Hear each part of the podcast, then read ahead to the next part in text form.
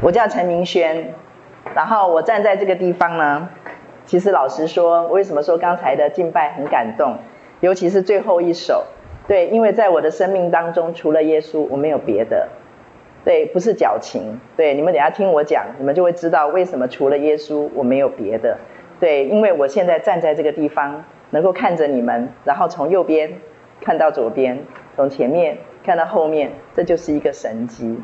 我从小到大，我们全家有，嗯，我们你听我讲话，看我的样子，你就知道我是外省人。我爸爸妈妈都是山东人。然后呢，我们家有六个孩子，有五个女孩，然后有一个男孩。我是五个女孩里面最小的，然后我下面还有一个弟弟。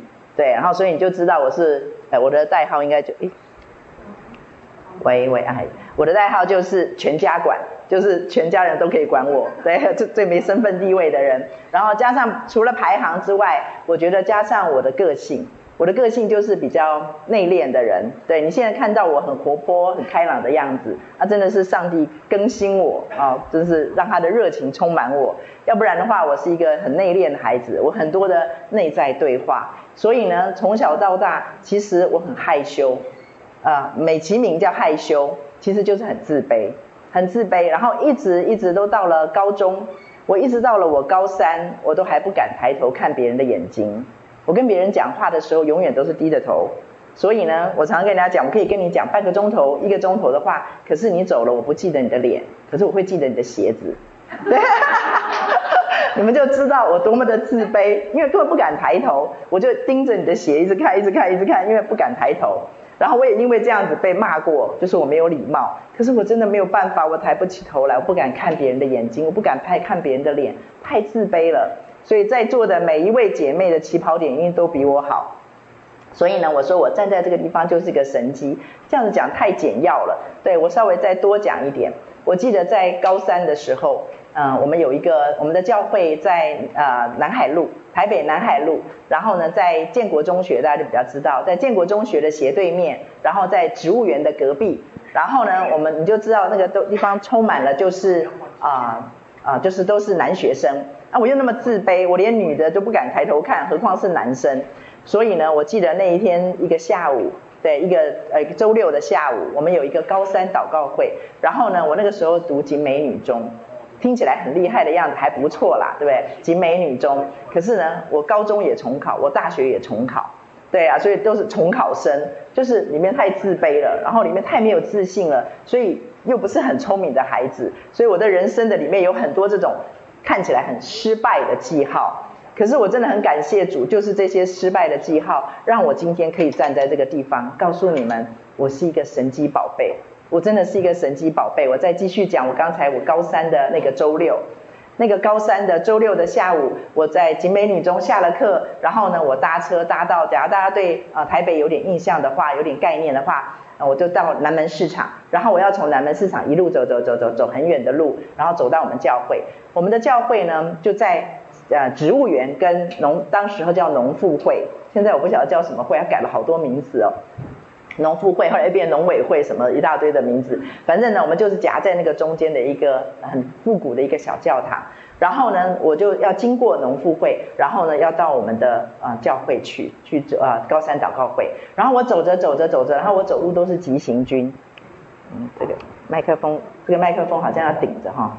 好。然后呢，我就要急行军。我那个时候那个景美女中的书包是一个有点像人家那个和尚尼姑用的那种化缘的黑 黑色的布袋那种的，所以我们的我们的书包蛮特别的，所以每次毕业的时候都会有人抢着要。对，因为它长得蛮当时候的年轻人蛮喜欢的，我就会抓着那个宽宽的那个黑色的布袋的那个袋子，我就抓着它那个背背带，然后抓着往前低着头往前急行军，因为就很怕，因为会经过很多的男生，会经过的很多的人群。所以我就抓着那个，然后就往前走走走走走，走到走到我们的教会，那对我来讲是一段战场。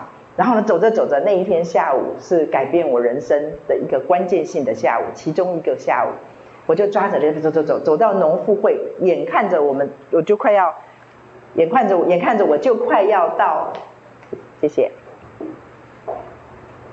眼看着我就已经快要到我们教会了，大概差大概一两百公尺的距离。然后呢，结果我就突然血液逆流，因为我就看到那个人行道红砖道上横了一排，全部满满的都是男生的那种黑头鞋，全部从左边到右边算一算，大概用只来算的话，因为对我来讲，我我脑脑袋已经锁住了，吓得血液逆流嘛，所以对我来讲，它不是一双一双，它是一只一只。所以我就看到从左边到右，从右边到左边没有任何一个缝隙，全部都是男生的黑头鞋，全部把满满的把那个人行道占满，大概是吓傻了，吓呆了。所以呢，一般的人讲就是说，哎，人行道挡住了，我就从从马路过去嘛，傻了，你真的已经吓傻了。所以呢，我就过不去，过不去，我就左右左右，那个样子一定是非常的好笑。现在的话就叫傻逼了，就像左边右边右边左边，然后不知道该怎么办。然后呢，就在这个时候，那个脸红一阵轻一阵的，不知道怎么办的时候，我就只好，真的是只好鼓起了多勇气，抬起头来，看到了一群男的。然后他们都我都认识，他们就是我们高三祷告会的辅导，带着我们的弟兄开我玩笑。他们知道我很害羞，可是他们他们不知道那个是最后一根稻草。对呀、啊，当他们哄堂大笑，就一哄而散。他们要去吃饭，然后就一哄而散，留下我一个人。我觉得那个是哭都哭不出来的，当下你哭都哭不出来，那个是一个人的最后的一个尊严就被压垮了。就是我连抬起头来看别人都没有办法。当他们笑的时候，我相信他们是没有恶意的，他们只是开个玩笑，觉得很好逗，很那么怎么那么害羞。可是对我来讲，那就是绝望。我对我自己彻底的绝望。然后呢，我就走着那一两百公尺，对我来讲，哇，觉得是人生的最后的末日了。然后就走走走走走，很缓慢的走到了我们的教会门口。我们的教会长得很复古，然后还有一面墙，那个墙叫那个漏花的，就是中间是可以看到里面的。我就站在那个墙，那个小小的墙，那个漏花的墙外面，我看着我从小到大，我从小就在教会长大，我从小到大就在那边长大，在那个长廊，我一看进去就是一个长廊。我们教会很多人来拍婚纱，它很复古，我就看着那个长廊，我就跟主说，我跟主说，主。今天你如果不答应我，要开始改变我，我不要这样子活着。如果你不答应我改变我，我今天不进去了。我从今天开始我就不进去了。我说，因为有你跟没有你没有两样，没有两样。哇，听起来好有骨气的祷告，对不对？我一直当下认为，哇，我做这个祷告，然后就是当下是绝望嘛。可是我非常非常非常多年以后，我终于明白。原来神等我那个祷告等了好久，是神在等我做那个绝望的祷告。然后呢，当我祷告了以后，不，我觉得那是一个从天上来的一个超自然的信心。我就是，我觉得神没有跟我说什么话。我是一个从小到大我真的只有耶稣的孩子，因为我很内向、很内敛。可是我从小教会长大，所以我跟耶稣无话不谈。我真的是跟他无话不谈。你知道，一个孩子从大概。我没有记事以来，我就什么都跟他讲，所有芝麻大小的事、狗屁倒灶的事，我全部都敢跟他讲。因为对一个孩子来讲，我不会觉得他是个神，我只会觉得他是我一个很爱我的长辈，他是一个我很好的朋友，他是我唯一的朋友，然后他不会嫌弃我穷，他不会骂我笨，所以我什么都敢跟他讲。所以呢，你会觉得说，我讲话跟他讲话很大胆，千万不要以为说是因为我很勇敢，然后有骨气，其实是因为我从小到大跟他讲话讲到大，所以我不知道什么叫怕神，我觉得人比较可怕，神一点都不可怕，所以我都跟神就是无话不谈。然后呢，当我跟他讲完了以后，我突然觉得有一个超自然的信心临到我，然后我就觉得他答应我了，然后呢，我就。吸了一口气，走进了教堂。从那天开始，千万不要以为神迹就实现了。从那天开始，我依旧不敢看人的眼睛。可是有一件事情发生了，有一个很奇妙的现象发生了，就是我想要抬头看别人。以前是连想我都不敢想，我连这个念头都没有，就是看自己从头看到衰了，就是衰到尾了。对，你就你把自己看到最。最贬低的地位，所以呢，从那天开始，我发现我想抬头，我就会开始，然后就低着头看人家的鞋尖，我就这样抬头这样看一眼，然后再低下头，大概可以一次跟人家讲一个钟头的话，可以抬头个一两三次，从这样子开始，然后开始学习看别人的眼睛，我练了好久，我练了好久，那一年大概有两年的时间都在练这个。然后后来上帝很幽默，刚才文英师母介绍说，我有带儿童主日学，我总共服侍了十年儿童。对，然后我在带儿童主日学的时候，大家都会认为说啊，你对小孩子很有一套，然后很很爱小朋友，然后很热心服侍。其实不是的，其实上帝知道我怕，我害怕，他就派的像他说要回转向孩子嘛，他就派了一群孩子来医治我。那真的是我，他们我我服侍他们，看起来我服侍他们，其实他们医治我，因为我连看他们都不敢看呐、啊，对啊，然后我就每一次都是那个时候还用录音带的年代，我就拿着小录音机，然后呢把我的故事录起来，因为当场不敢讲，所以你们就知道你们现在在看神机，我还敢这样看着你们的眼睛这样一直讲话，对，我把它录起来，然后手上拿着纸偶或布偶，或者是那个时候叫做法兰绒的那个贴上去的图，反正呢就是那个时候都是用那样讲。所以呢，我是那样子被神，我才刚刚在唱到第三首的时候，我就跟主说：“主，谢谢你，从粪堆中，从淤泥中，从黑水中把我救拔出来。我永远不会忘记我原来的长相。所以我每一次讲到这个时候，都还是非常非常的感动，因为我知道今天站在这个地方的，真的不是我。”今天活着的真的不是我，那我今天为什么要用我自己来做一个开场白？其实等一下还有很多很美好的见证哦，我只是打头阵而已，而且我的见证比后面的姐妹比我的更精彩。我当我这样子去做的时候，我是在告诉你们一件事：当我站在那个花格砖的望着里面的长廊的那一刻，其实我的酒就完全用尽了。老实说，那个是高三。高三大概就是十七八岁吧，对的年纪，十七八岁看起来那一天，我知道，我觉得我酒用尽了。可是事实上，我过去的一生当中都是在酒用尽了的的那样子的光景的当中，只是我不自知而已，只是我没有去面对而已。对，所以什么叫酒用尽了？对啊，我觉得在圣经里面哦，有讲到啊、五种饮料，姑且叫他们是饮料好了，一种是水。一种是油，啊，一种是奶，一种是蜜，还有最后一种就是酒，就是酒。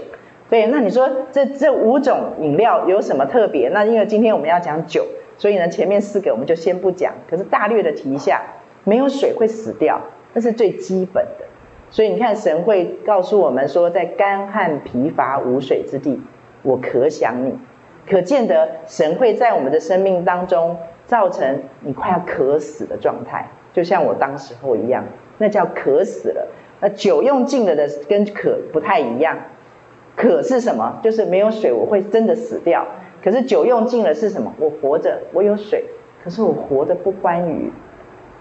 我活着，可是我一点都没有欢愉感，我不喜乐。我活着的时候，我的生命里面没有生命力。所以其实说实在话，以我自己来说。因为这种个性，大家千万不要以为说哦，我到了高三那一年我就 OK 了。其实有很多需要被神医治的。因为我国我国中开始我就有忧郁症，然后呢，高中我得了强迫症、恐慌症。可是当时候没有这种病名，当时没有这个时髦的病名。我为什么后来知道我有得过呢？是因为我后来上帝就开始叫我服侍这样子的人，我开始服侍忧郁症患者。我服侍强迫症患者，我服侍恐慌症患者，他们都在服药。我在服侍他们的时候，我看着他们想说：哇，我以前的状况比他们还要严重哎！我怎么好的？我到底怎么好的？我自己真的不知道哎！我回过头去看，我就想到了，应该是我每一次每一次有什么，我去找耶稣，去找耶稣。圣经里面告诉我们，他说：我用我的道就把你洗干净了。我觉得我就每一天来耶稣的面前洗澡一样。他就用他的眼光洗我，他就用他的真理洗我，他用他对我的看法洗我，然后就一直洗，把我的那些负面，把我的那些从世界而来，把我从里面来的谎言都洗干净。所以呢，这五种饮料其实对我们来讲缺一不可。缺一不可的意思是什么？有的是为了活命，就是第一种没有了水，所以上帝就会，你说你已经没有水了，可是你可能跟我没有酒一样，就是。你活着，可是问题是你不知道，你没有酒了，酒用尽了。那什么是你酒用尽了？是今天我想要带来给大家的。这听起来不是一个吸引人的题目，对啊，因为酒用尽了，它感觉是一个负面。可是我可以告诉你，就好像干旱疲乏无水，会导致于渴想神，它其实是一个很正面的事情。只是最怕的就是什么？我们酒用尽了，可是我不知道。我们酒用尽了，可是我没有办法去面对。我们酒用尽了，我不知道如何去面对。这些才是我们的困境。就是明明酒用尽了，活得我跟不信主的人也没有差太远。然后遇到烦恼的时候，我依旧烦恼；然后遇到脾气来的时候，我依旧控制不住。每一次都是发完脾气了才懊悔。然后每一次呢，烦该烦恼的从来不会比别人少。然后呢，该该抱怨的也不会比别人少。对，每次都是抱怨完了才说啊，我是个基督徒，不应该这样抱怨。假如我们是活在这样子的光景的里面，就是行出来常常由不得自己。当然，神告诉我们，你行出来由不得你，神还爱不爱你？爱你。神还疼不疼你？疼你。我给你们举个例子，你们就知道。曾经有一位姐妹，我陪伴她。然后陪伴他到呃某一个程度的时候，有一天，对，然后他就来问我说：“啊，明轩姐，他说我问你一件事哦，他说因为我真的很不想要看圣经，他说祷告也很乏味，他说那我问你哦，假如我又不读经又不祷告，啊神还爱我吗？”然后呢，我就当下就愣了一下，想说我要怎么回答他？对，我可以很刻板的回答他一些的标准答案。可是我不想这么做，我就在心里面马上问神，我该怎么回答他？哎，神给他了一个很妙的回答，神给他举了一个例子，神叫我跟他讲说，爱，神当然爱你。他说，我说，可是我要问你一件事哦，因为他有一个宝贝女儿。我说，你的女儿，假如有一天跟你讲说，妈妈，从今天开始我当植物人好了。好不好？因为我觉得洗澡好麻烦，刷牙也很麻烦，整理仪容很麻烦，吃饭也很麻烦，什么都很麻烦，读书更麻烦。我说可不可以从今天开始？我说你的女儿告诉你，从今天开始这些都你来做，然后我只要躺着，你来服侍我就好了，这样子好不好？然后我就问他说：“我说你开心吗？”他说：“当然不开心啊。”我就跟他讲说：“那你会爱他吗？”他说：“爱啊。”我说：“那这种爱的里面是不是充满了担心，充满了不舍？”我说，当你跟我说我不想读经，我不想祷告，你就好像在跟神讲说，我觉得呼吸好麻烦哦。祷告就像呼吸一样，读经就跟吃饭一样，你就好像跟神讲呼吸好麻烦哦。然后读那个吃饭好麻烦哦，能不能从今天开始我就当植物人？然后呢，你来帮我做，圣灵来帮我做，我就不用做了。别的姐妹帮我祷告，然后呢，别的姐妹读了圣经喂我吃，然后就灌食，这样子不好吗？对啊，就是我就问他讲说，这样子你觉得神觉得还爱你吗？他就低着头，我说你自己回答你自己了。爱，永远都爱，可是我们却让圣灵担忧，却让圣灵担忧，因为我常常跟姐妹讲，我说我们常常把自己弄得就是死也死不了，活也活不好，真的不好玩。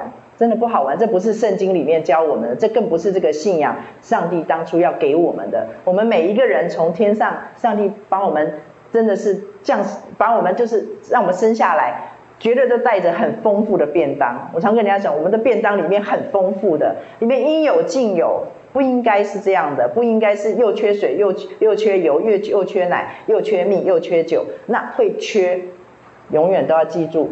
不要去检讨这一位永远不需要被检讨的上帝。我会这样子讲，不是因为我多有信心，我会这样子讲，是因为我得天独厚的，从小我就没有朋友，我就很爱跟神讲话。我会这样子讲，就是告诉你，他那边真的有答案。现在有很多的人都要努力的回转向孩子。我觉得上帝送我一个礼物，我从小到大因为很自卑。因为很贫穷，我们家是穷到没有饭吃的那种家，所以你就知道这个又加深了我的自卑。我的自卑不是从贫穷来的，我的自卑是我的妈妈永远教我们做人要有骨气。所以呢，别人很饿，对不对？很馋，对不对？别人在吃东西的时候不可以看，不可以看别人吃东西。所以呢，我的我的压力来源是什么？我很穷，可是我要活得很有骨气，所以我很用力的活。所以我只有一个朋友可以帮我舒压，那就是神。所以我常常来找神，所以我就不小心回转向孩子，而且一直保持着这个回转向孩子的样子。我来到神的面前，我不怕他，我不会怕他。所以我今天一开场就先跟各位姐妹送你们一份礼物，就是开始学着不要怕神，不要怕神。你说什么叫做不要怕神？就是不要在他的面前装乖。不要在他的面前装乖，也不要在他的面前装假。什么叫乖？什么叫假？装乖的意思就是什么啊？姐妹一定都跟我一样说过这样子的话，我也装过乖。装乖就是什么啊？这件事一定都有神的美意，一定说过吧？一定都有说过吧？这件事一定有神的美意，就算没说出来，脑袋也要这样想。为什么？因为你一点都不觉得那是美的事，懂我的意思吗？假如今天你遇到了不好的事情、倒霉的事情、不顺利的事情，不管是哪个方面的，你心里明明对神有意见，可是问题是你不敢说，不敢说。我最近才一个姐妹赔了，到目前为止中间中断了，大概有将近快二十年。这个姐妹最近才开花结果，对，然后她就来问我，在开花结果的前夕，她来问我说。明轩姐，她说，嗯，她说我们同样都是在教会长大的。她说，为什么上帝跟你讲话，嗯，不跟我讲话？那她现在年，她年龄比我小一点点。她说，为什么她从小，你从小她都跟你讲话，不跟我讲话？然后呢，我就马上反问她，我说，所以你的意思是说，嗯，上帝会偏心？她就愣住了，她很害怕的看着我，因为我的意思是说，她在怪神呢，对不对？你偏心。你为什么对陈明轩比较好，对我就偏心啊？你跟他讲话不跟我讲话，我说你的意思是说神偏心吗？他就不敢讲话。我说说嘛，我说你说出来嘛，我说你说出来了你就遇见神了，真的就是我觉得我们时常在神的面前，我们不敢说真话。然后呢，这个我为什么敢这样子说，就是因为我被神指正过。我有一次上帝跟我讲说，孩子，你能不能？不要在别人的面前为我说好话。你可不可以不要在别人面前帮我说好话？我就愣住了。他说：“当你这样做的时候，他说你根本不相信我，我不太懂。”神马上给了我一个例子。他说：“如果啊，比如说我跟文英师母，啊，比如说我跟文英师母两个人是五十年的老交情的好朋友。”我们是非常好的朋友，经过人生的很多的风浪，我是那种我们两个好到，就是我假如要出去一段时间，出国一段时间，我可以把我的房地契、把我的存折、把我的所所有值钱的、重要的都交给他，这么的好。然后呢，有一天突然有人跑来跟我讲，文英师母做了一件什么什么什么什么事情，然后呢，我就斩钉截铁的马上跟他讲说，不可能的，我认识的文英不是这样子的人。好，两个人、三个人、四个人、五个人，当五十个人都跑来跟我讲，说文英做了什么什么什么事情的时候，第五十一个人来又来跟我说的时候，我就跟他讲说，不会的，文英不会做这种事情的，而且就算他做了，我觉得他一定有他的道理。听懂了意思吗？其实我已经动摇了，是吗？我已经开始不相信他了。其实，当我们在说神都有他的美意的时候，我们就是在做这件事情。所以神跟我讲说：“你能不能真正的信任我，把我当神，把我真正的当神？”我觉得我那一刻，你们不要以为那个是我还幼年哦，那个是我服侍非常已经四十多岁，我的生命一个很大的更新，我已经开始在场上服侍很多的姐妹的时候，神跟我讲说：“你能不能真的把我当神？”从那天开始。我彻底的，就是只要我有知觉到我的里面在装乖，就是我不想去承担跟神有冲突，我不想去承担在神的面前他想他做的事情我不满意，或者是我不买单，或者是我有质疑，可是我都不敢去跟他说。假如是这样子的话，我就会来到神的面前。我来到神的面前，因为神在圣经里面跟我们讲，你进前来跟我辩论，只要是我的动机，我的起心动念。是对的，是好的，是为了我想更认识神，像约伯一样，他更想想更认识神，他想要证实我心目中的神跟我现在肉眼看到的神，他是同一一致的，他不是一个变调的神。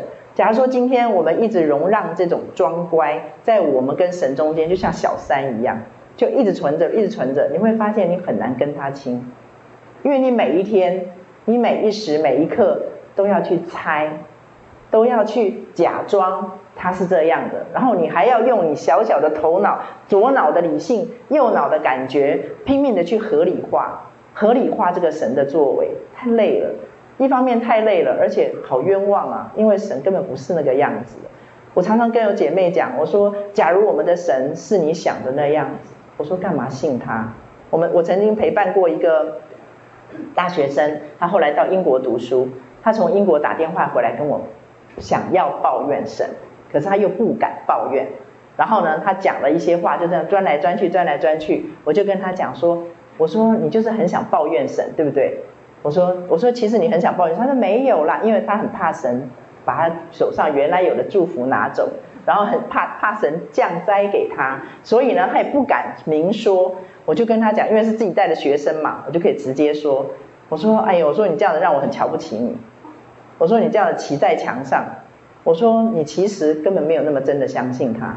我说你对他充满了怀疑，充满了抱怨的背后就是怀疑。我说可是你又不敢跟他讲实话。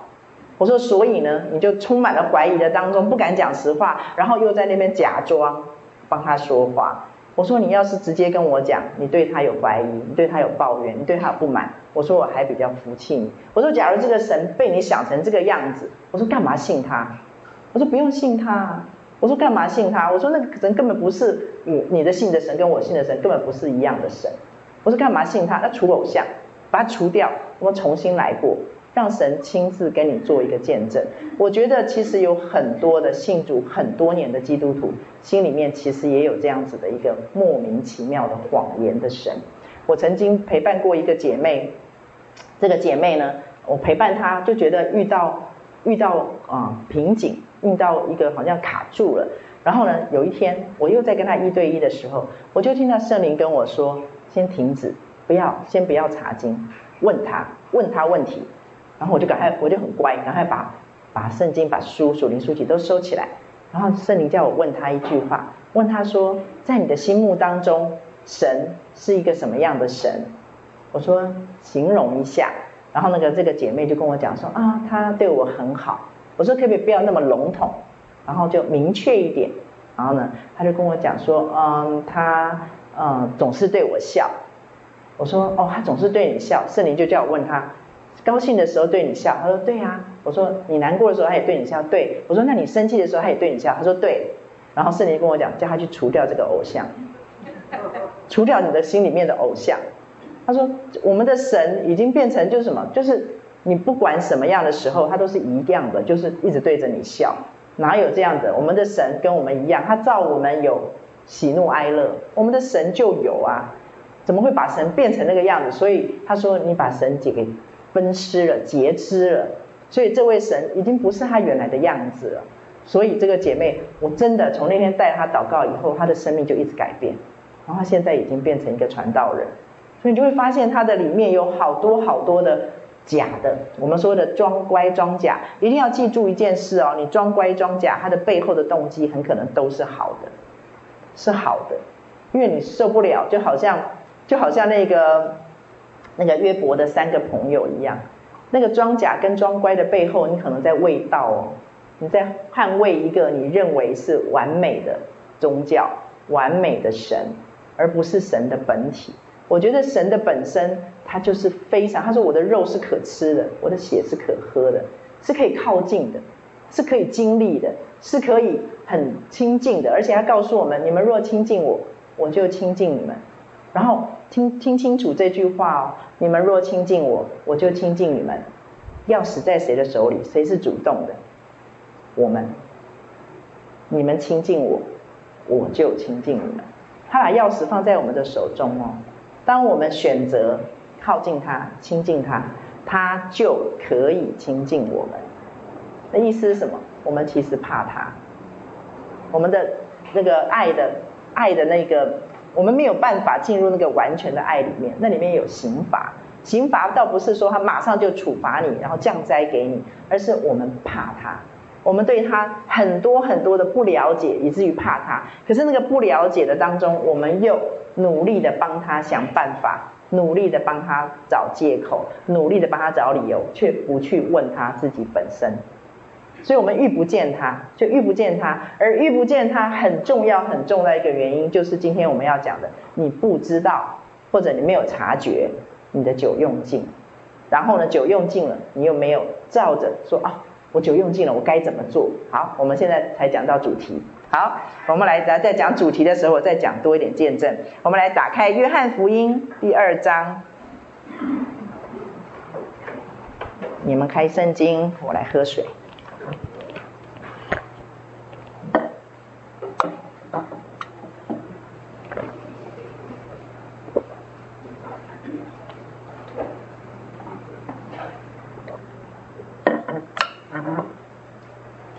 约翰福音第二章，我们来看我们最熟悉的，从第一节开始。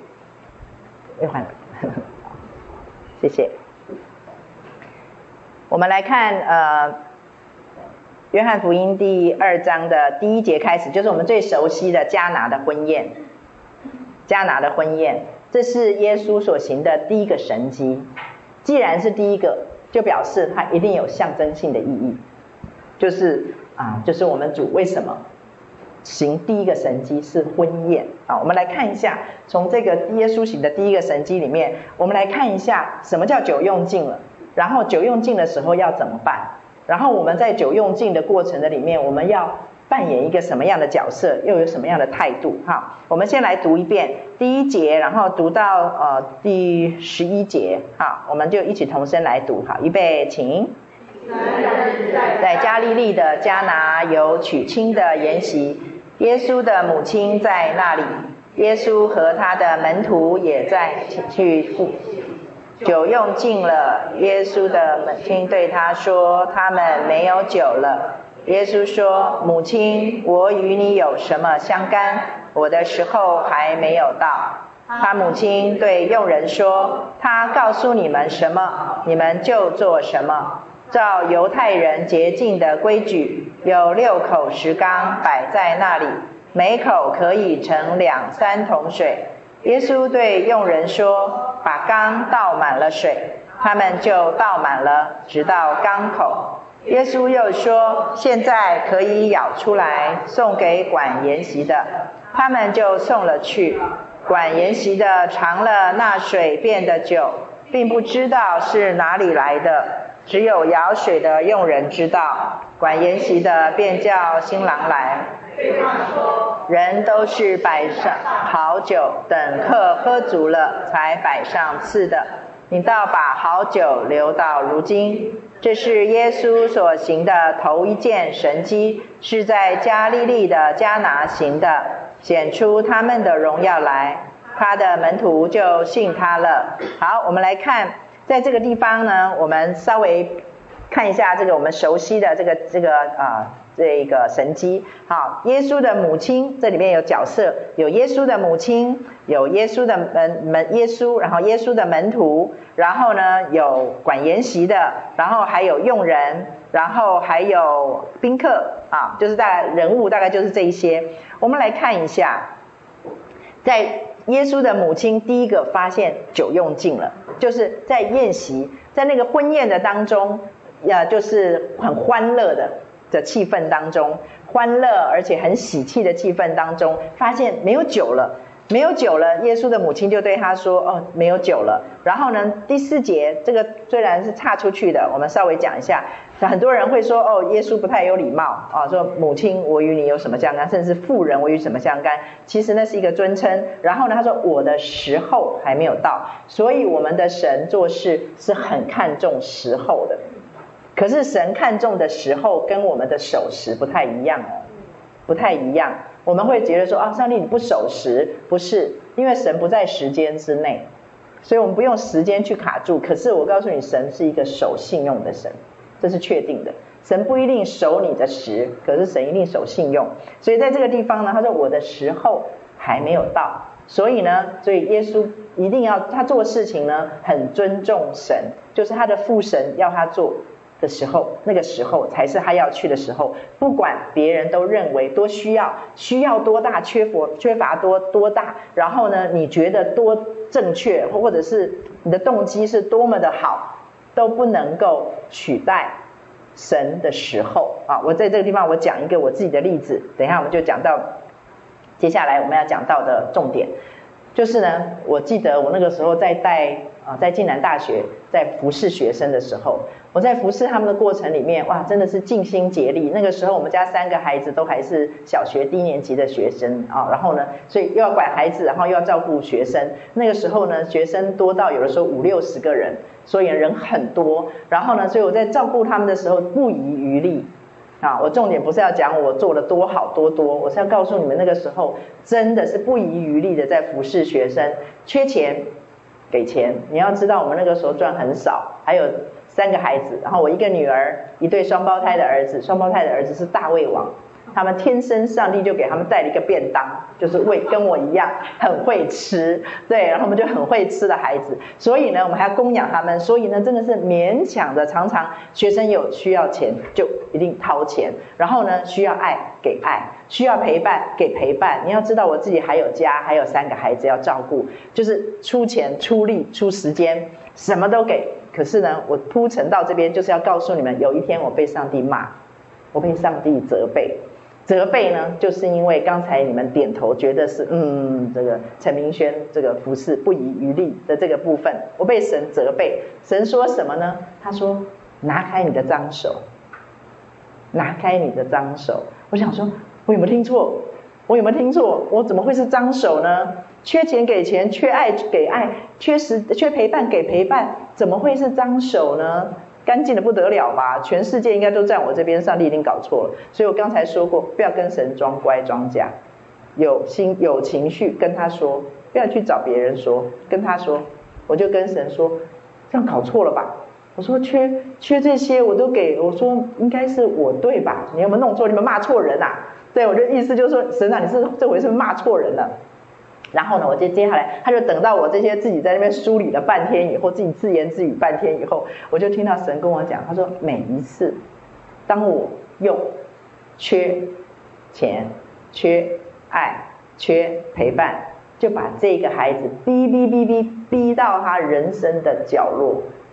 就是缺水了嘛，对不对？我们刚刚讲嘛，干旱疲乏无水之地，快活不下去了。你知道年轻人他们很重这种感觉的。他说我把他逼到他的人生的角落的时候，眼看着他就要抬头来找我了，他只有我可以找了。然后呢，接下来他才顿了一下，我还记得上帝在讲到这地方还停顿了一下，等我有点愣住，还等我愣一下，然后他就讲说：“他说你这个程咬金，他叫我程咬金，他说你这个程咬金就杀出来，意思就是说破他的局，破他的梗，你这个程咬金就杀出来，你因为他缺钱了嘛，你就给他钱啦、啊；他缺爱，你给他爱啊；他缺陪伴，你给他陪伴，他的人生的角落的那个那个死角就解除啦。”就消失了，就解除啦。那解除了以后，他还来找我吗？不找我了，找谁？找我啊，找陈明轩。所以我变成是别人跟耶稣中间的中保，哇，这个罪名太大了，太可怕了。我就知道那一天开始，我学会了一件事情，我学会了一件事情，我的时候不同于神的时候，我的方式不同于神神的方式。我认为对的，未必是神认为对的，因为我认为对的，通通都是在分别善恶树下学来的。假如。只要你认为对，我认为对，你感觉对，我感觉对，我们就去做的话，圣灵不用来，圣灵真的不用来。对，因为我们有聪明，我们有智慧，我们有经验，可以成为我们的军师来判断，我们根本不用听圣灵的。所以那一次我被骂程咬金之后，我就学会了一个功课，我就学会让我自己大小事情，尤其是那种我认为全世界的人会站我这边的事情，我一定去问清楚。是不是神的方法？是不是神神？你是不是指派我这个陈明轩这个人去做？是不是这个时间点？假如都没有听到答案，我宁愿先不要做，因为我去做，其实我在满足我自己的良心，因为我觉得这样子我比较有爱心，这样子我觉得我比较像个基督徒，所以我赶快去做。所以从那个之后，我学习着让我自己把神真的当神。我不仅仅就是信任他，而且我在这地方我尊重他。我觉得当我这样去做以后，我觉得我好像渐渐的就从那个分别善恶树，就慢慢的走向了生命树。我觉得我活得变得轻省，我服侍当中我变得轻省，并不是说以前我的服侍不对，而是现在的服侍变得轻省了，因为做决定的人不是我了。对，我以前做决定，我还要七上八下。对啊，然后你看圣经里面说啊，他说众人以为美的事要怎么样？要留心去做，要留意去做。那为什么呢？众人以为美的事，不是应该赶快去做吗？怎么是留心留意去做呢？怎么会这样子呢？就表示什么？因为众人都跟我一样，我们都是血液里是分别善恶果，我们吃的也是分别善恶果，世世界也是给我们分别善恶果，所以我们的里面有毒诶。所以我们的这个毒就是什么？就是我用我的理性判断，我用我的感觉去感觉，然后我做出来的决定，众人跟我是一样的，所以要留心去做。那留心去做的意思是说，不是不要做，是什么？你要弄清楚，你要留心一下哦。就是不是说大家都说对，大家都说需要，大家都说缺乏，然后我就理所当然的去给、去陪、去爱。我觉得这个不是神的法则。要不然圣灵就不用来，所以呢，这个岔出去讲到神的时候，忍不住就讲到这个。好，我们来看一下下面，他说：好，第六节，这个这这一句这一段是我的重点哈。接下来这几节，照犹太人洁净的规矩，有六口石缸摆在那里，每口可以盛两三门三两三桶水。这个是意思是什么？这个石缸就是以色列人，他们是住在那种沙漠地带。所以他们大部分都穿那种哈，哎，呃，凉鞋啊那种。所以呢，尊贵的客人进门的时候要洗脚。所以耶稣有跟那个财主西门说：“我进来的时候，你都没有帮我洗脚，对不对？”然后呢，这个女人用眼泪帮我洗脚，玛利亚帮我洗脚，就是在说这个，就是进门的时候，你如果看中这个客人，你一定会先帮他洗脚。然后呢，我们的重点今天不是在讲洗脚这件事，今天的重点是在讲。这个洗脚的这个人，这个奴隶，他是一个有几个佣人，这几个佣人呢很特别。这些洗脚的这些佣人呢，他们跟一般的佣人不太一样，他们是买一送一的送一来的。怎么说呢？就是呢，他们当时候都流行买卖奴隶嘛，所以你看约瑟不是被卖成做奴隶吗？那约瑟就是卖相好的奴隶啦。就是说，假如今天有一个卖相很好的奴隶要拍卖。然后呢，说喊价拍卖，然后他们就会附带条件说，你你要买这个是不是？你要买这个这么优质的奴隶，你就要加一点点钱去买一个比较烂的奴隶。这个奴隶呢，可能不是很聪明，这个奴隶他可能只能做一点简单的事情，比如说帮人家洗脚，单纯的这种事。所以呢，这个佣人呢，我现在要讲一下这个主角，就是这一个帮人家洗脚的这个佣人。就是耶稣后来找的这一些童工，他们是什么？是买一送一的那个送一，就是很笨的奴隶就对了。这些笨奴隶怎么样？他只会做简单的事情，只会做简单的动作。意思就是说，你叫他做什么，他就只会做那一样。所以呢，他们就只能帮人家洗脚。所以呢，这些奴隶呢，就是帮人家洗脚。所以这些佣人呢，就是这样子的佣人。好，然后那个那个玛利亚就跟就跟他们说什么？他说耶稣就呃，他耶他不是跟佣人说吗？耶稣第五节，他母亲对佣人说，这些佣人就是我刚才说的，就是这些不是很聪明的佣人哈。他说他告诉你们什么，你们就做什么。好，然后接下来呢，呃，耶稣就对佣人说，把缸倒满，他们就倒满，然后直到缸口。接下来第八节，耶稣说，现在。倒满了，倒满水，然后舀出来送给管筵席的，他们就送了去。好，大家看一下这几节哈，你就会发现，如果是你，你会去送吗？如果是你，你会去这样做吗？不会，我也不会，被骂死了。那是洗脚水哎，我一定会被骂死的，对不对？我被开除，我会不要要要受到什么样的处罚？所以你看，上帝很幽默，上帝在这个地方。玛利亚跟他讲说，找了仆，他说他们叫你做什么你就做什么，这一件事情，他说他们叫他叫你做什么，你们就做什么。为什么？因为他知道这些佣人一定很听话，他绝对他不会去找那个管筵席的，他也不会找其他的比较机灵的佣人，他特别的找了这几个佣人，因为耶稣的妈妈很聪明，玛利亚，我觉得这是我们要学习的。我们要学习到什么？像这些佣人一样，然后我们也要看到我们自己，就像那个佣人一样，就是什么？假如我们在耶稣的面前，能够像这些佣人有这种特质，就是他叫你做什么，你就做什么。我告诉你，教会都大复兴了。我真的不骗你，就是因为我们太聪明，就是我们太多的情绪，太多的想法。所以呢，上帝说的，我们就是很爱讨价还价。所以呢，我常常跟姐妹说，圣经里面告诉我们要寻良像鸽子，要灵巧像蛇，对不对？这个我们都很会背。我说，可是麻烦在什么？我们向着魔鬼寻两像鸽子，我们向着神灵巧像蛇。我们敢跟神在那边讨价还价，可是跟魔鬼的时候怕得要命啊，怕他整你啊，对不对？动动不动就很怕魔鬼整我们啊！可是神告诉我们说，他已经把践踏蛇和蝎子的能力赐给我们了。神已经告诉我们，你虽然进了羊，好像羊入了狼群，可是你不用怕，你里面那个信心就像子母弹一样，可以爆破他的那个他的轨迹。可是问题是，你看神说的，我们都听不会哦。喂喂喂，打电话，喂喂喂，哦，收讯不好，收讯不好，跟上帝讲话就收讯不好，收讯不好，听不清楚。上帝你怎么会这样说呢？不对吧？我一定听错了。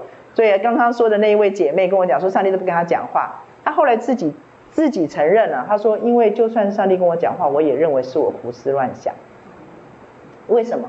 因为他也不看圣经，他也不好好的看圣经，所以他里面没有真理可以为他支持他。说哦，这件他没有判断力可以判断说这是不是从神来的。所以我们在这个地方看到这些用人，我们就想我们自己是不是符合，能够跟主同工。我们能不能跟神同工？就是当神说他叫你做什么，神叫你做什么，你就去做什么。诶，这个这个你不要看这些小短短的这两个字哦，这两句话哦，其实很难做到诶。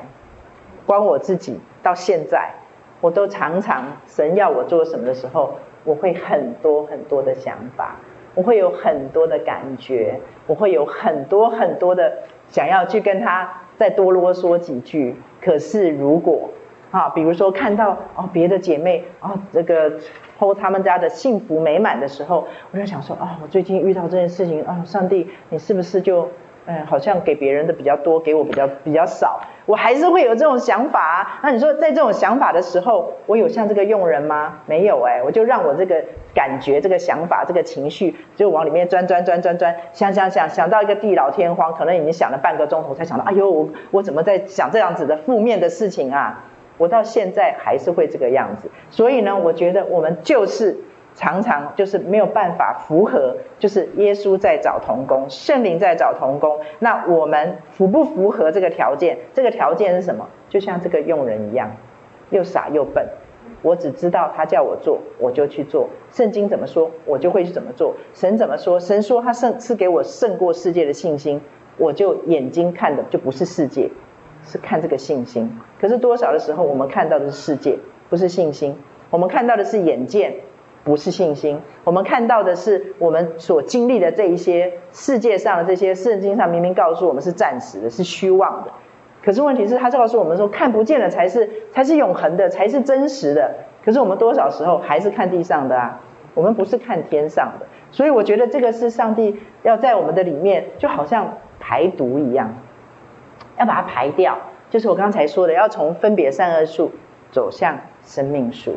我觉得那是一个很重要的一个历程，在这个历程的里面，居然很重要的一件事情就是什么？就是圣经上说的，若有人要跟从我，就要舍己，背起自己的什么十字架来。舍己在英文里面就是 deny myself，意思是什么？否定你自己，否定你自己。啊，曾经这个就精彩了。有一个姐妹，当我在说到这件事情的时候，她就跟我说：“啊，我明轩姐，我跟你讲哦，她说我那个先生啊，怎么样怎么样怎么样怎么样。我跟我先生互动的时候，怎么样怎么样怎么样，就是很不开心嘛，哈。然后呢，结果她在那边讲的时候，我就圣灵就叫我提醒她说：那你跟你先生互动的时候，何不这样子这样子这样子？我就讲了一些，跟她讲。”他就马上回我说：“哎呦，恶心死了，恶心死了。”他说：“我才不会说这种话，我才不会做这种事情，那就不是我。”然后就那样就不是我，对。然后呢，结果我就笑了，对，因为我就知道，他就等于是这个上帝引他引他到这个地方来嘛，他就讲这句话，我就马上问他说：“我说赶快问问你自己，刚才说这段话的是谁？是哪个我？他说现他说这样子就不是我。我说你要赶快问问你自己，那说刚刚说那段话的是新人还是旧人？是新人还是旧人？那那个不是我，是不是应该舍的那个己？舍的那个己。曾经有姐妹，我跟她讲到顺服丈夫的这个议题的时候，她跟我讲说，她不配我，她不配我顺服，她不值得我尊敬。各位姐妹们，她不是，她不值得我顺服，不值得我尊敬。各位姐妹们，你看这个姐妹，她是一个老基督徒，她甚至是别人的姐字辈的，可是她却有这样子的一个想法，可是她认为她是对的，她认为理在她这一边。可是我们的神从来没有要跟我们讲这件理啊！假如神要讲理，耶稣就不用死了，对不对？最不讲理的事就是没有罪的代替有罪的死。耶稣死在十字架上，而且被打不还手，被骂不还口，这个理在哪里？一点都没道理。耶稣在十字架上示范了一个最没有道理的一件事情，所以今天我们却来跟这位神说，这样子没道理。我们去跟他争取，这样才有道理。所以当这个姐妹说，我就那样子就不是我了，我才不会做了，恶心死了。我就问她，哦，我觉得我们常常就像这个姐妹一样，我们应该舍得己，我们把它放在那个哇宝座上面，每一天娇宠他。我们一点都不像这个佣人，我们一点都不像他，所以我们常常娇宠那个己，那个己就是什么？哇，那个。自视很高的那个自己，好，我跟你们跟你们讲我自己被神责备的事情。有一次，神就对我说：“他说那个大概是我四十出头的时候，对，然后我就记得有一次，神就跟我讲，他讲说你是全世界最骄傲的人。”我愣住了。我就想说，上帝这回又骂错人了。我说，上帝你弄错了。我说，你说全世界要票选最自卑的人，我陈明轩一定马上举手。我不是不承认呐。我说，可是你说我是最骄傲的人，真的有点搞错了。我说我哪里有骄傲？我说我哪里值得骄傲？我有什么好骄傲？我还跟神那边小以大义半天呢。你就知道我们可以跟神这样说话。对，我就跟他小以大义半天，说你弄错了，我只有自卑，我没有骄傲啦。然后呢，还让我啰里啰嗦说完了，然后神就跟我说：“他说，因为每一次我们俩开会，就是神跟人开会嘛，他是神，我是人嘛。他说每一次我们俩开会，他说我说你去，你说啊不不要我去，那个淑慧比较能干，淑慧去。然后呢，假如说我说他说你能，我说我不能不能。哦，这位姐妹叫什么名字？领会的姐妹。”景明啊，景明比较口才比较好，景明去。然后呢，所以当我这样说，他说每一次我们俩开会，他说都听你的，都不听我的。他说你不是全世界最骄傲的人吗？神跟人开会，永远听人的，不听神的。他说，所以你是全世界最骄傲的人。我觉得从那天开始我转变。所以你看，在哥林多后书十章三到五节，他说那些讲到什么？那些至高之事，这个。哥林多后书十章三到五节啊，各位弟各位姐妹可以把它记下来。这一段经文是我开过的最多的药方。这一段经文呢，帮助了很多的弟兄姐妹，让他的生命里面有个很大的转变啊。哥林多后书十章三到五节，就是我们虽然在血气中行事，却不凭着血气征战。我们征战的兵器乃是在神的面前有能力，可以攻破一切的坚固营垒，一切恶者的计谋，一切拦阻。我们认识神那些至高之事，一概攻破，又把我们心意全部夺回，都顺服耶稣基督。这个是，这个是一个上帝给我们的一个，那是一个，那叫什么？是应许，它也是一个武器。当我们这样去做的时候，你会发现那些都叫刚才我说的那些神说啊，你这个最骄傲的人就是什么？我的至高之事原来包含了我的自卑。我以前以前一直以为至高之事就是那些哇很有能力的人，然后自视太高了。可是我后来发现不是的，原来这些啊自谢谢谢谢姐妹谢谢谢谢谢谢，好好好谢谢谢感谢感谢太感谢了谢谢谢谢。所以这些至高之事呢，就是你看你决定，然后你看，然后呢超过神，就是刚才说的神跟人开会听你的，不听神的。然后不管你的那个理由是多么的合理，是多么的全世界都赞成，它依旧是至高之事。至高就是什么？把自己看得比神高，那就叫至高之事。把自己看得比神高，那就叫自高之事。所以呢，神才跟我讲，他说我们两个开会，听你的，不听我的，这就叫骄傲，这就叫骄傲。可是有多少的时候，我们就跟那个姐妹犯了一样的毛病？那不是我，哎呦，这样很假。那这样我去哪里？那这样很不尊重，不尊重我这个人。那这样子很愚民哎，上帝很愚民哎，这样子都叫我们听他的，那我自己去哪里了？可是我们都没有想过，那个就是要舍的那个己，那个我，就是要舍的那个己。而那个己，因为每一天跟你在一起，从你生下来他就跟你在一起，而且这个就是该隐啊。当上帝跟他讲，他说：“你若行得好，岂不蒙悦纳？你若行得不好，罪就伏在你的门前。”那就是伏在门前的罪，那个罪。就跟你的那个己，刚才说的那个该死在十字架上的那个己，两个就合伙，两个人就加在一起合伙，然后演一出戏。然后呢，我们常常就会讲说：“哎呀，我被魔鬼攻击了。”我常常在想，魔鬼一定讲莫名其妙，我没有攻击你，不用攻击，他根本不用攻击我们，只要刚才我说的那个罪跟那个己合伙演一场，你就已经在那个罪的漩涡里面打转。像刚才那个姐妹，她就活不出来上帝要给她的幸福。活不出来，上帝要给她的在婚姻里面的那个美满的律，因为她说，那那不是我，我绝对不会这样做。那个我，他他不没有认知到那个我就是他的应该钉在十字架上的那个己，应该舍掉的那个己，我们却把它放在那个宝座上，每天听他，还每天跟他对话。当你跟这个己一直对话，一直对话的时候，那个罪就会越来越大，罪越来越大，魔鬼就收现成的。他根本不用攻击我们，他就收现成的，因为你就活得不好，就是我刚才说的，你也死也死不了，你也活也活不好，这个就变成我们的光景。所以呢，今天我们再讲回来，当我们的主耶稣告诉这些用人说现在，他说现在，所以你说神迹到底什么时候发生的？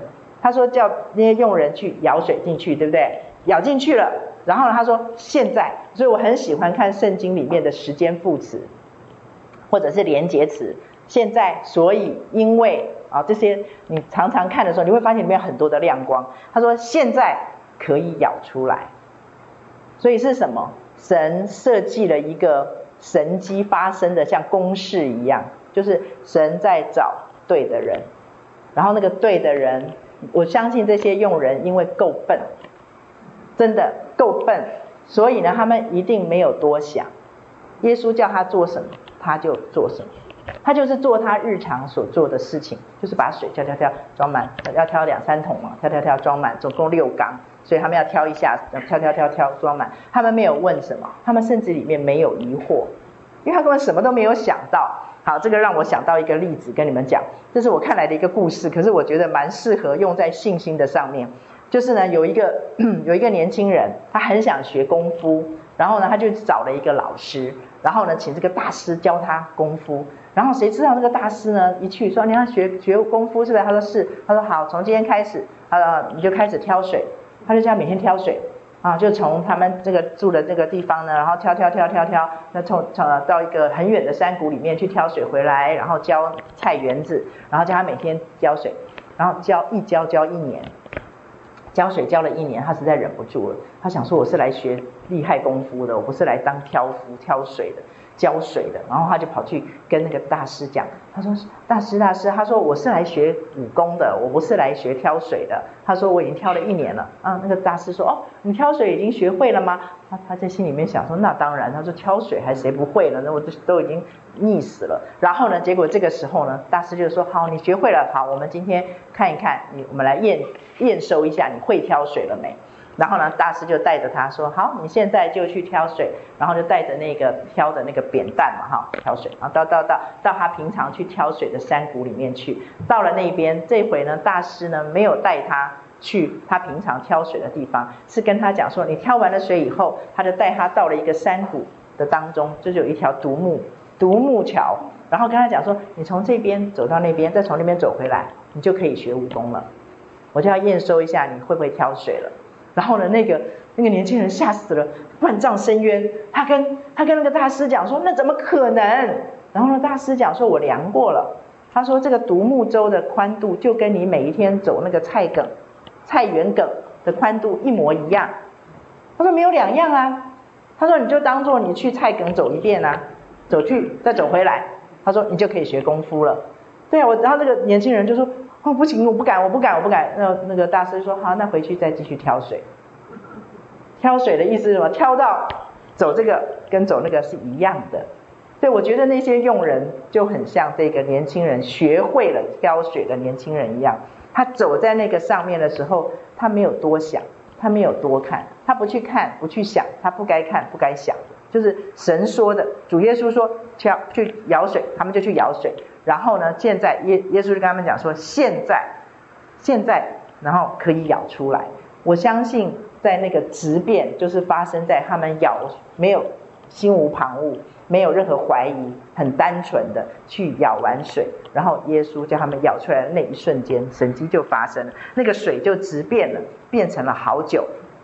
接下来你看挑战现在才来，他说弄好了以后，耶稣跟他们说什么？送给管筵席的，找骂挨吧。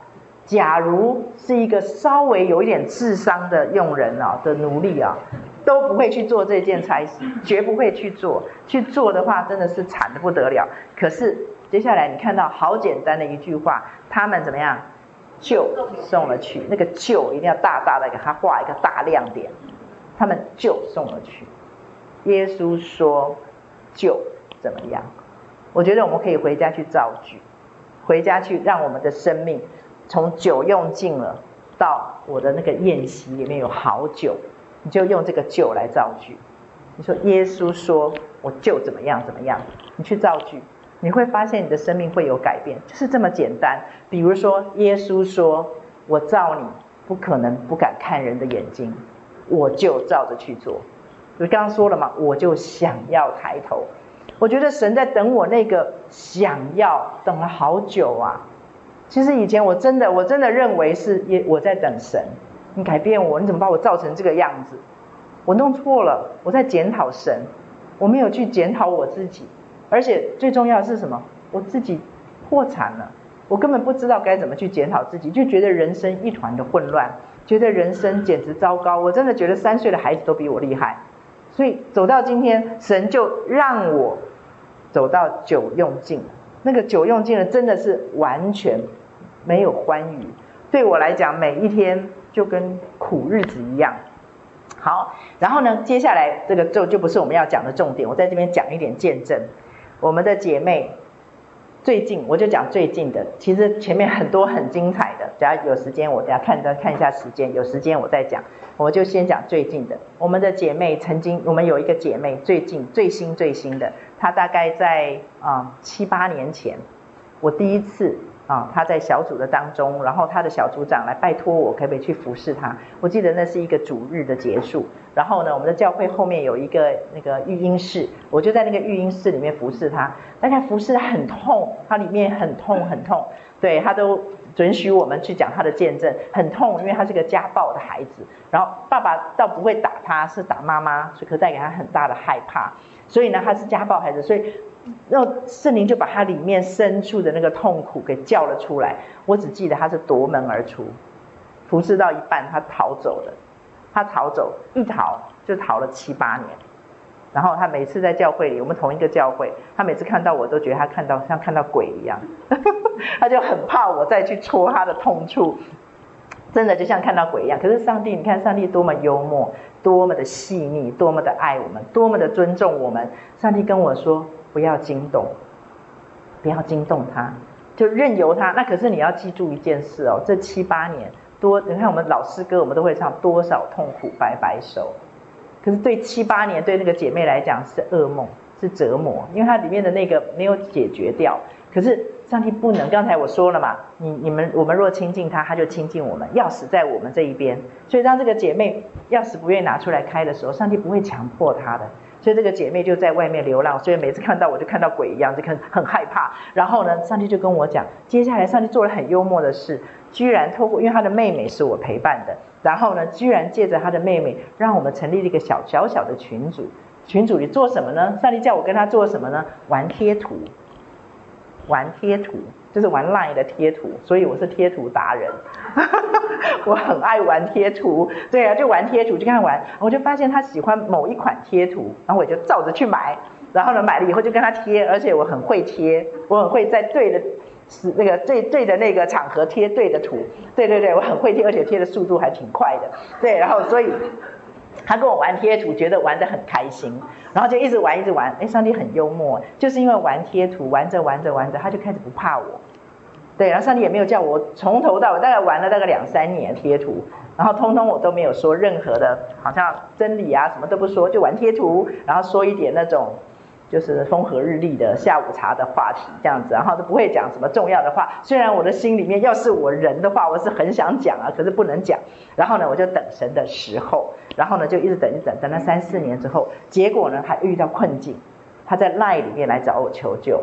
然后呢，结果我就在 LINE 里面服侍他一次，然后又过了两年，他又来求救。可是每一次都只是在 LINE 里面服侍他，很有果效哦，不是没有果效，在 LINE 里面服侍他，可是没有治本。然后呢，所以呢，在 LINE 里面服侍他，大概隔走时隔，总共第一次嘛，哈，第一次被吓吓跑了，然后第二次又隔了两三年，第三次又隔了两三，到第四次，就是去年的八月，他自己来按我们家电铃，这是我继七八年之前第二次在实体的去啊、服侍他，喝个水。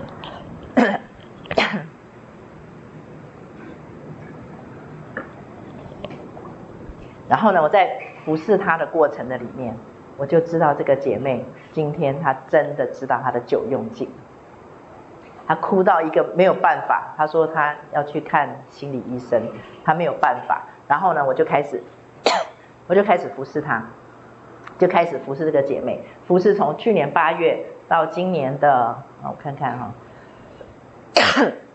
对不起。反正呢，真正的开花结果大概就是在大概三个月前、三四个月前，这姐妹完全的翻转。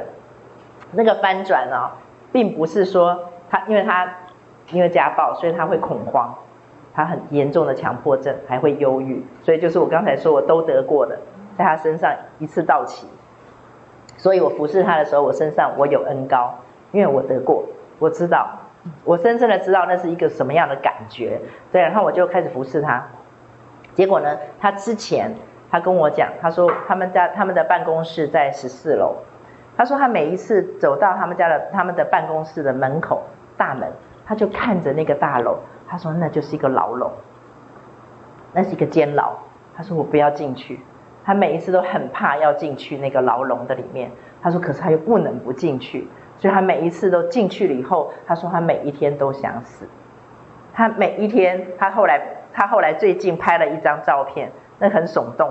他站在他们的是一个玻璃玻璃帷幕大楼，他就站在那个玻璃帷幕，他们那个可是那个是那个茶水间的外面的阳台，所以那个地方是空的，就是那个玻璃到此为止啦哈，就是他们的围墙是一个啊是一个玻璃的，他就站在那个地方十四楼。他说过去这些年间，我每一天都站在十四楼这边想往下跳。他就照拍了一张他的脚跟下面十四楼的那个万丈深渊的对比，他就拍了一个。他说：“可是我今天拍给你们看，在告诉你们。”他说：“那个牢笼变成了一个大冠冕。”他说：“我的每次跳想要跳楼那个地方变成了恩典的记号。”他说：“他拍下来给我们看。”你说什么东西改变了？他把他的那个舍己的那个己狠狠的拒绝，钉死在十字架上。所以，当他每一次那些来的时候，他说：“明轩姐，我只相信你跟曾经告诉过我，跟圣经里面告诉我的真理。”他说：“我拒绝那些过去给我的谎言。”我就跟他们讲，我跟他讲说，每一次那个情绪来的时候，我说可以哭，可是我们的嘴巴里出来的一定是感谢和赞美。我说你可以叹息，可是嘴巴出来的一定是感谢和赞美，跟真理，跟神的应许。我说你现在做一件事情，做一件什么事情呢？让那个攻击你的。就是那个魔鬼想要戳这个罪，戳那个罪，然后让你那个己跟他合作。我说你要让他看不懂。我说这个是我从主耶稣身上学来的。主耶稣在旷野的地方，有没有？他在不是，对对，然后这个禁食嘛，哈，然后被试探。你看耶稣回答他都是鸡同鸭讲。对，你看他讲什么，然后耶稣讲的一定是神讲的话。他讲，他不管他讲什么，然后耶稣一定回他神讲的话。我跟他讲说，当你一一直坚持哭叹息，可是你说出来是感谢和赞美，甚至于唱诗歌赞美神。我说，当你这样做的时候，我说魔鬼不笨，我说他不是笨蛋，他去鼓，他去那个鼓噪那个你里面的那一个。我说为的就是希望你叹息，希望你活不出来，上帝给你的荣荣耀，希望你抱怨神，希望你离神远，希望你误会神。我说结果他越攻击你，他越鼓噪，结果你越感谢越赞美。我说都被你孔明借鉴掉了。我说他怎么可能傻到一直让你借啊？我说所以他过一段时间他就会退兵。我说退兵的时候，那你看圣经上那个那个呃，耶稣被试探里面讲说，魔鬼就暂时退去，暂时，所以暂时的这个暂时，我说就好像休止符一样，你就可以休养生息。所以我都一对一，每个礼拜大量的喂他吃真理，大量的吃神的应许，以至于每一次敌人攻击来的时候，他就会他就可以有能力可以去照做。哇，每一次都哭得很惨，每一次还哭到吐。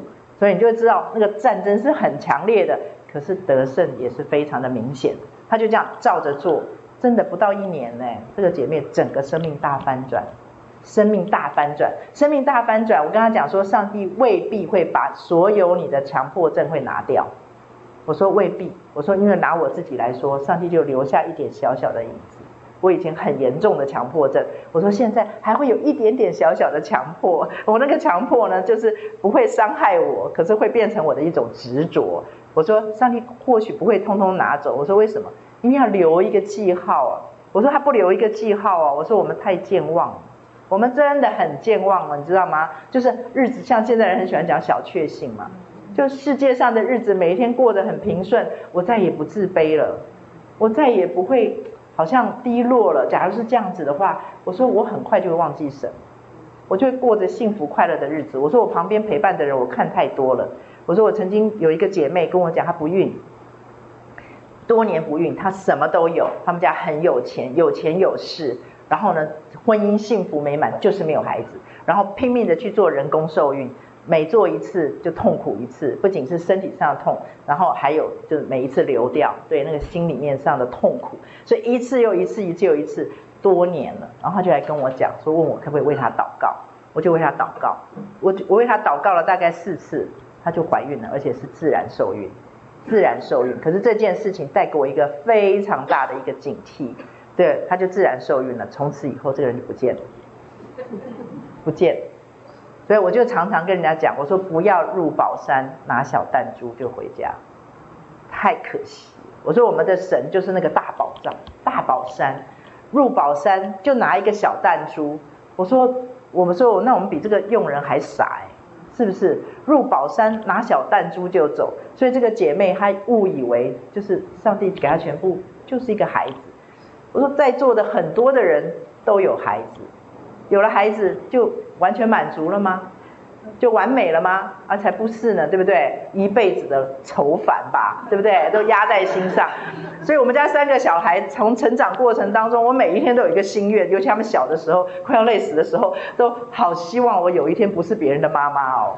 对，别人讲说，哦，你的意思是说有人帮你带小孩出去玩？我说不是，不是，就是我真的不是他的妈妈，因为他放在你的心上嘛。就算有人把你带出去，你心还是挂着啊。我的跟我的意思就是说，我们的心里面常常会有这种叹息。所以那个姐妹她以为说，有了孩子，我人生就完美了。然后就离开这个大宝藏、大宝山，我说可惜极了。所以我们来到神的面前，要利用，比如说这个姐妹，她的酒用尽了，就是她没孩子，是不是？然后呢，她没有使用酒用尽了，去进到那个筵席的里面，很可惜，真的很可惜。所以我们再回来看，时间差不多了，再回来看，好。这个地方，他就把他送出去了。你看第九节，管筵席的尝了那水变的酒，并不知道是哪里来的。你们看到了没有？管筵席的知不知道？不知道。所以可见的佣人有没有多嘴？没有。没有。这个佣人真的是傻到底，他没有多嘴哦。如果这个佣人有一点点的智商啊，他一定会自保啊，对不对？先撇清嘛。对不对？是那个、那个、那个宾客莫名其妙来搅局的。对，那个耶稣叫我们做的不是我们啊，那个其实是洗脚水。先讲一下嘛，对不对？那其实洗脚水，然后到最后先撇清一下嘛。可是结果他不是哎，你看他就傻乎乎的，就真的就直接就拿出他的酒，对不对？酒端出去就抬出去啦。然后呢，管宴席的不知道，只有这个用人知道。所以你看，耶稣他找我们的神，他找童工。你要跟神成为同工。假如我们的心里面有任何的起心动念，跟我以前一样，说我不要再这样活着，我不要只是这样子的人的话，你就要像这个佣人一样。就耶稣说就怎么样？耶稣说就去想想看，圣经里有多少多少神给我们的应许。神曾经跟我说，他说整本圣经都是我给你的应许。他说你都不来要，他说你都不来拿，因为我以前呢就自卑嘛，自卑到我觉得啊，神已经给我这样子，我已经够好了，我已经不应该再贪心了，所以呢，我就从来都不太为自己祷告。听起来很谦虚，对不对？很谦卑。可是事实上，那个是一个最大的骄傲。神跟我讲，他说：“你以为没有我的祝福，你就可以往前走得很好吗？”他说：“没有我的祝福，你寸步难行。”对，我就来到神的面前。哦，从那次开始，我都超会为自己祷告，为自己祝福祷告，就跟主说：“主啊，你说的酒用尽了，接下来我如果你说了，我就怎么样？那就是我的人生的筵席就要开始了。”神很喜欢在圣经里面告诉我们筵席，对不对？我站在门外叩门，若有听见我声音的，对不对？我就要进他里面，你与我，我与你一同怎么样坐席，对不对？还有诗篇二十三篇太多了啦，就是在敌人面前为我们摆设筵席。神一直非常非常的想跟我们一起筵席，筵席绝对不是一碗卤肉饭，绝对不是一盘蛋炒饭，也不是一碗牛肉面的事，绝对不是。一定是多彩多姿，丰富到极限。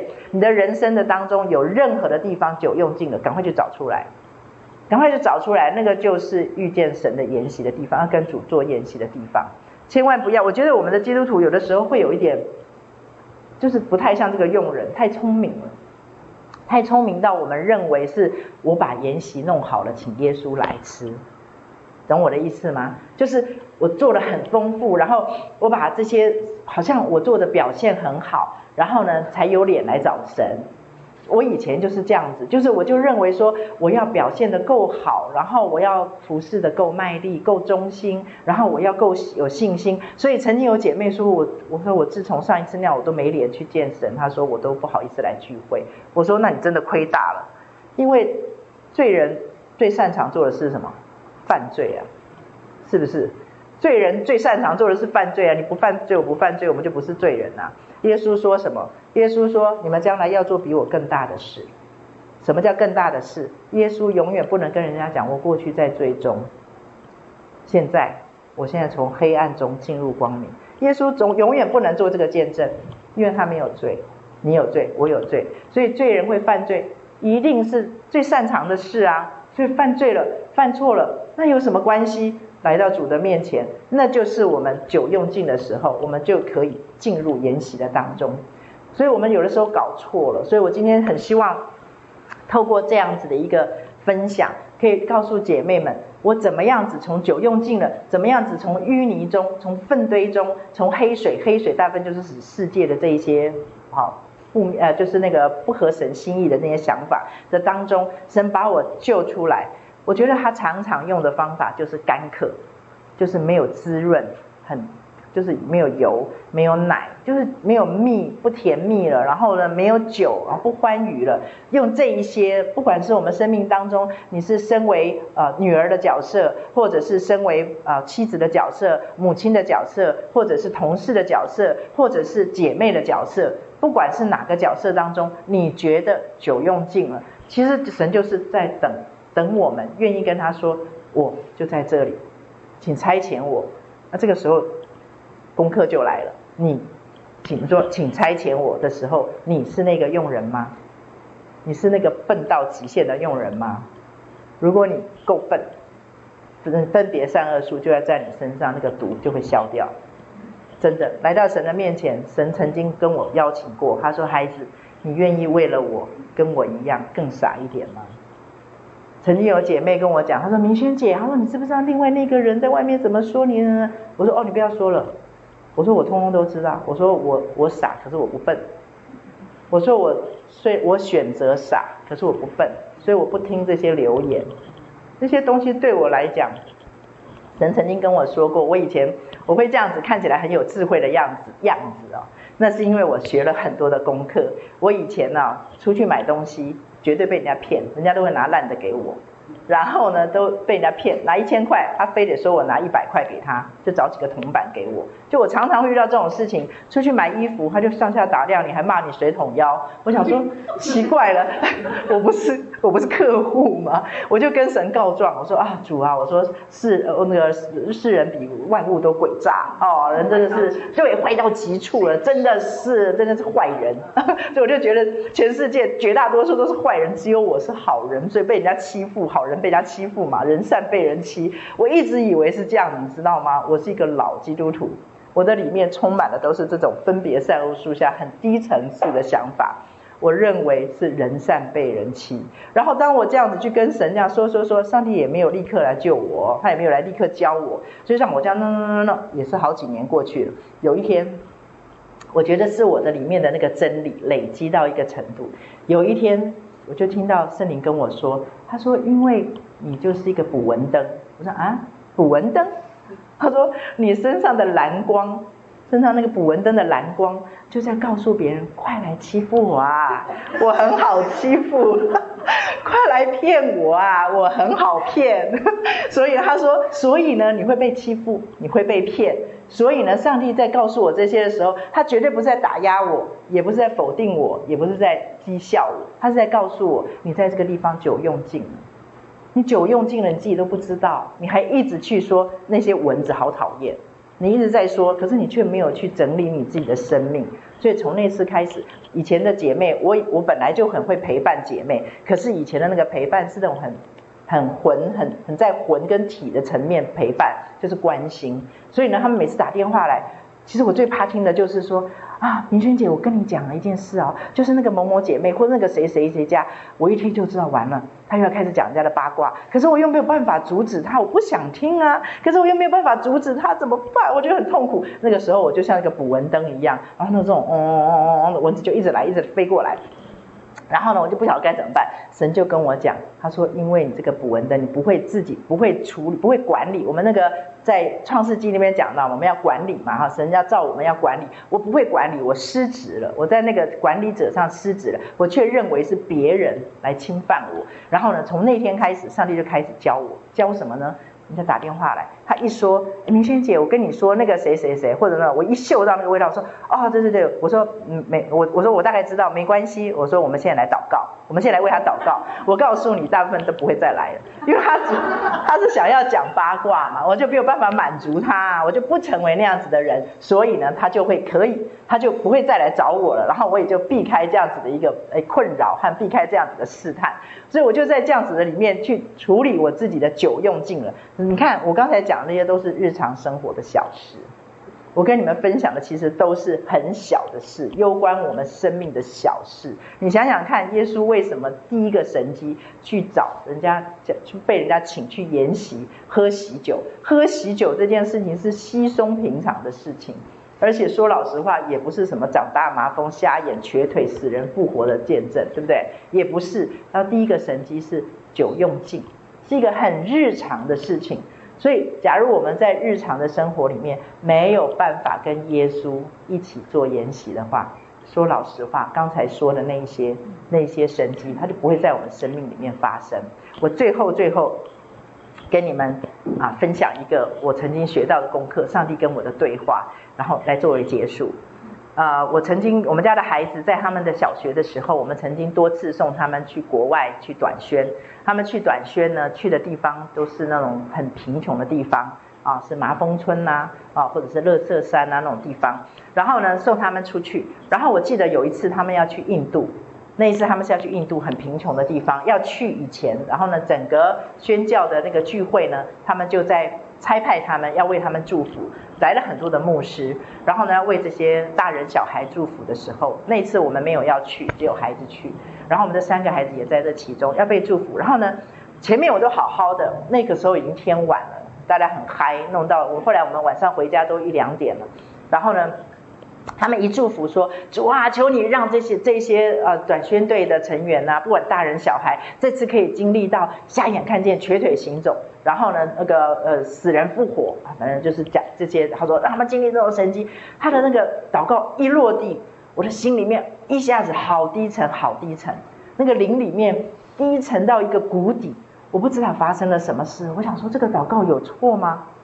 我就问神说：“你不喜欢我们看见这些神迹吗？瞎眼看见，瘸腿行走，受压制的得自由，这些你不希望吗？你不希望看见死人复活吗？”我就很很纳闷。可是那个低沉好明显哦，而且好强烈。后来跟孩子告别以后，我们回家的路上，我一片寂静。我很爱讲话，所以呢，我一片寂静就逮鸡打掉，那就是有事情。所以呢，我就回家路上，我先生开着车，然后呢，我在路上我一句话都没有说。我的里面好多的好低沉哦，然后就一路开回家，从那个地方开到我们家，大概开将近一个钟头，开回家。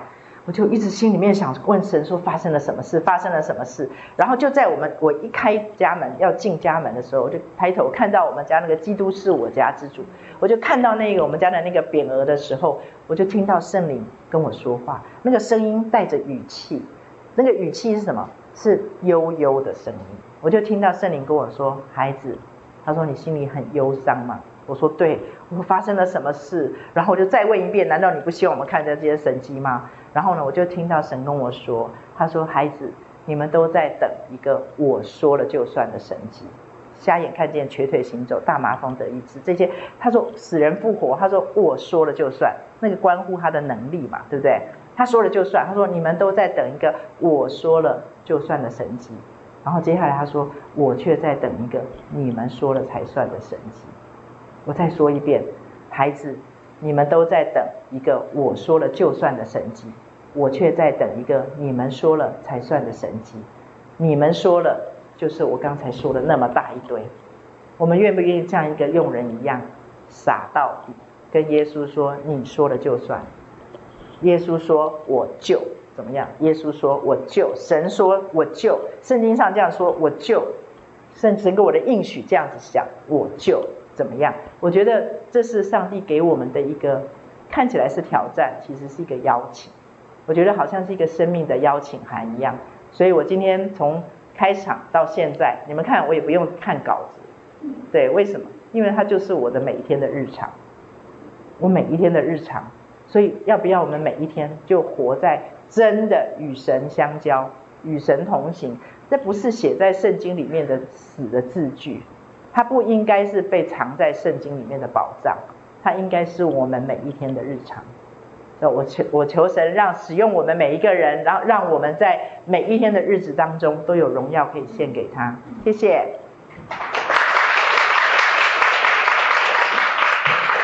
实在是太精彩的演讲了哈，那真的是谢谢师。